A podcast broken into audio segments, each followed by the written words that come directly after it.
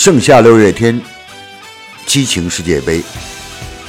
杨科在赛场之外带您领略三十二国美食。舌尖儿的幸福在食富味区。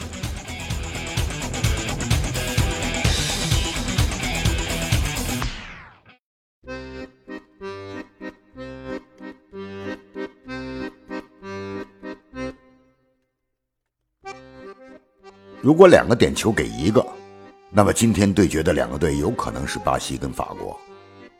但足球就是这样，充满偶然。有人会讲，偶然中带着必然。当然了，要不足球怎么这么招人呀？跟着喜，跟着悲的。南美足球跟欧洲足球分庭抗礼了几十年，好像到现在有些差距了。这不，四强都没沾边儿。过往的时间里，巴西、阿根廷、乌拉圭拿过九回冠军，英、德、法、意、西班牙拿过十一回。但注意，南美人最近一次冠军是十六年前。随着足球越来越注重身体跟整体性的发展，南美足球有特点的球星越来越少。真不知道足球还能不能够回到那种。让人眼花缭乱的盘带过人，脚后跟杂耍般进球的年代。反正足球是圆的，一切皆有可能。试想，按照现在足球样式发展，欧洲人战术距离强，与生俱来的对抗性强，包括肌肉纤维组织不同等等优势，那还有其他大洲什么事儿啊？上轮法国对阵乌拉圭，比利时对阵巴西，就可以清晰的看到身体整体足球的优势。赛前，许多球迷就认定法国队的整体防守太稳固，少了进攻端大将的乌拉圭大概没有进球。看点就是会不会防守到位，求个和局。比利时对阵巴西更明显。比利时队让开边路，主打防反，中路打不进去的巴西，只能边路传中，然后中间一帮欧洲高大威猛的汉子。比利时赢了巴西队后，应该讲真正进入强队行列了。教练马丁内斯的战术使用得当，德布劳内、卢卡库这帮小伙子已经炉火纯青。这回跟法国队相遇，双方稍谨慎的侧探后，应该就是快节奏、高强度的对抗。球好看那是自然。如果这场球博彩公司给出了平手盘，那法国队胜出的几率还会有一些。但现在给出的是强让平半盘，那胜利的天平就会倒向于比利时了。毕竟他们的防守很好，要整体有整体，要配合有配合，要速度有速度，要高度有高度。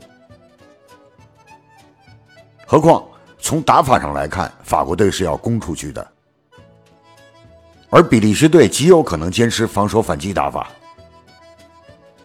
如此，年轻人的优势会充分的展现出来。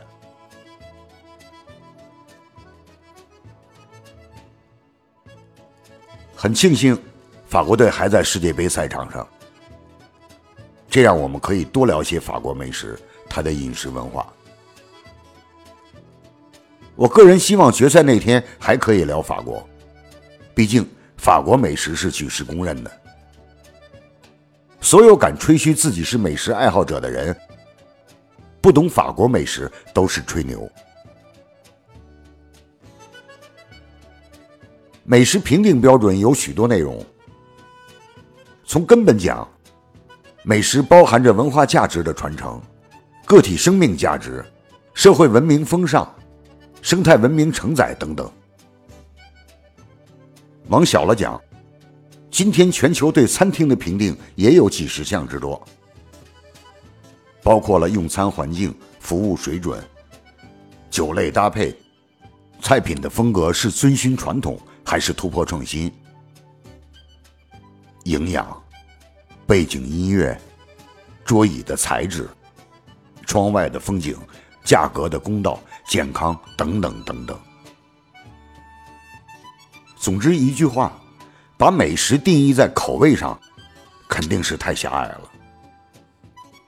因为人跟人需求不一，喜好不同。适者口真讲的就是这个道理。所以，一种美食的大众认可度高，绝对不仅仅是口味那么简单。它的文化传承，对人类幸福的贡献，制作工艺的繁杂、时尚等等，都是因素。我们今天聊的法国甜品，可以部分的诠释这个认识。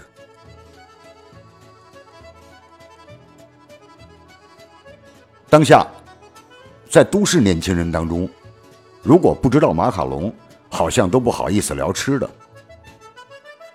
有夸张的说法，男孩子不知道马卡龙怎么追女孩子呀？不错，马卡龙是最具有法国式浪漫色彩的甜点。这个名字来自意大利语，意思是杏仁面粉团最初。马卡龙就是普通的杏仁蛋白饼。后来，巴黎甜点师创造性的在饼中加入了奶油馅和果酱，然后五彩缤纷的马卡龙便开始了持久的辉煌。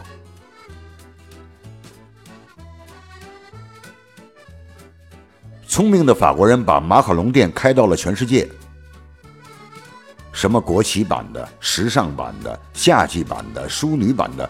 各种各样的马卡龙，他们把这种小饼做的不仅是时尚，这个“食”是食品的“食”，也做出了时尚。吃马卡龙早已经不单纯是味道的感觉了。法国人还给它起了一个更好听的名字——“少女的酥胸”。这个名字本身就让人产生很多遐想。曾经，马卡龙是贵族食物，是奢华的象征。现在，缤纷的色彩、清新细腻的口感、小巧玲珑的造型是许多人的喜爱，更是青少年女性的追捧。一个产品长盛不衰，而且越做越大，真的很厉害。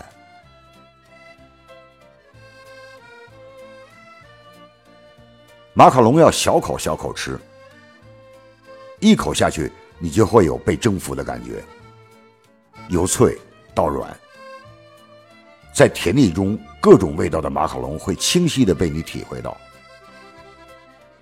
然后就是味蕾之外的联想，会联想到凡尔赛宫的奢华，想到电影《绝代艳后》，爱情，时尚。还是马卡龙留存给你幸福甜蜜的认识，或者低调的气质，这就看个人了。国内有些地方卖马卡龙，网上也有。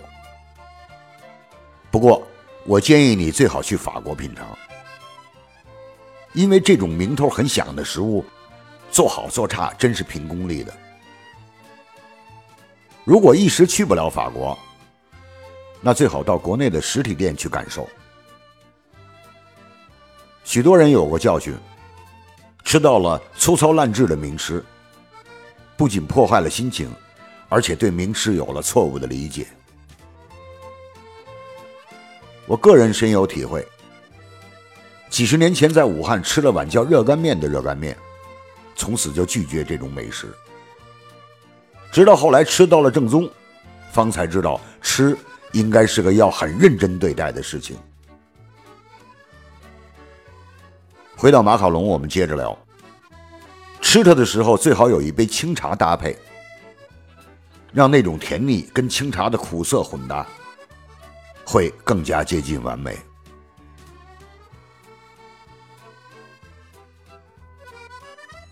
法国人马塞尔·普鲁斯特写的《追忆似水年华》无疑是二十世纪最精彩的小说之一。作者有过这样的描述：带着点心渣的那一勺茶碰到我的上颚，顿时我浑身一震，一种舒坦的快感传遍全身，我感到超凡脱俗，顿时有了醍醐灌顶之感。文思之门从此打开。作者讲的就是法国另外一种甜点的代表作——马德琳蛋糕。这种口感酸中有甜、色泽金黄、贝壳状的甜点，甜度也挺高，需要有红茶搭配。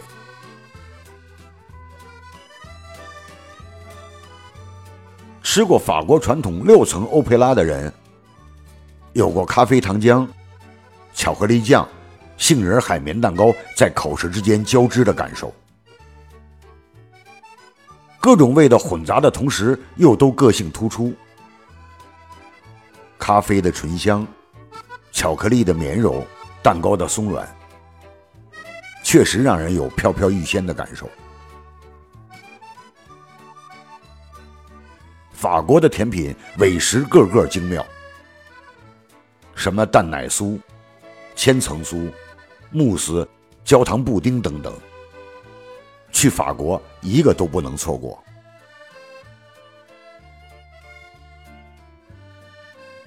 写这篇稿的时候，有一个朋友催促我赶紧参加一个饭局。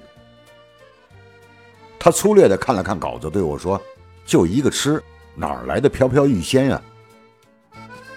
我回答：“吃是要跟精神快乐结合起来的，这是品质生活的保证。”人获得精神快乐的时候不是很多，不从吃这个简单的行为上找到，太对不起自己。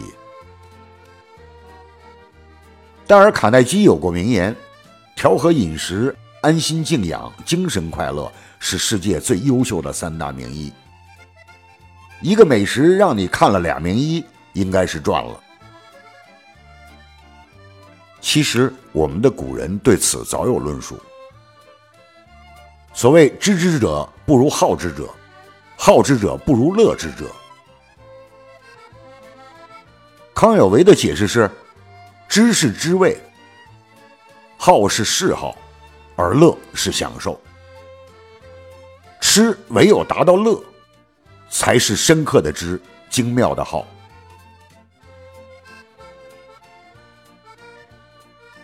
真心希望决赛时候法国队还在。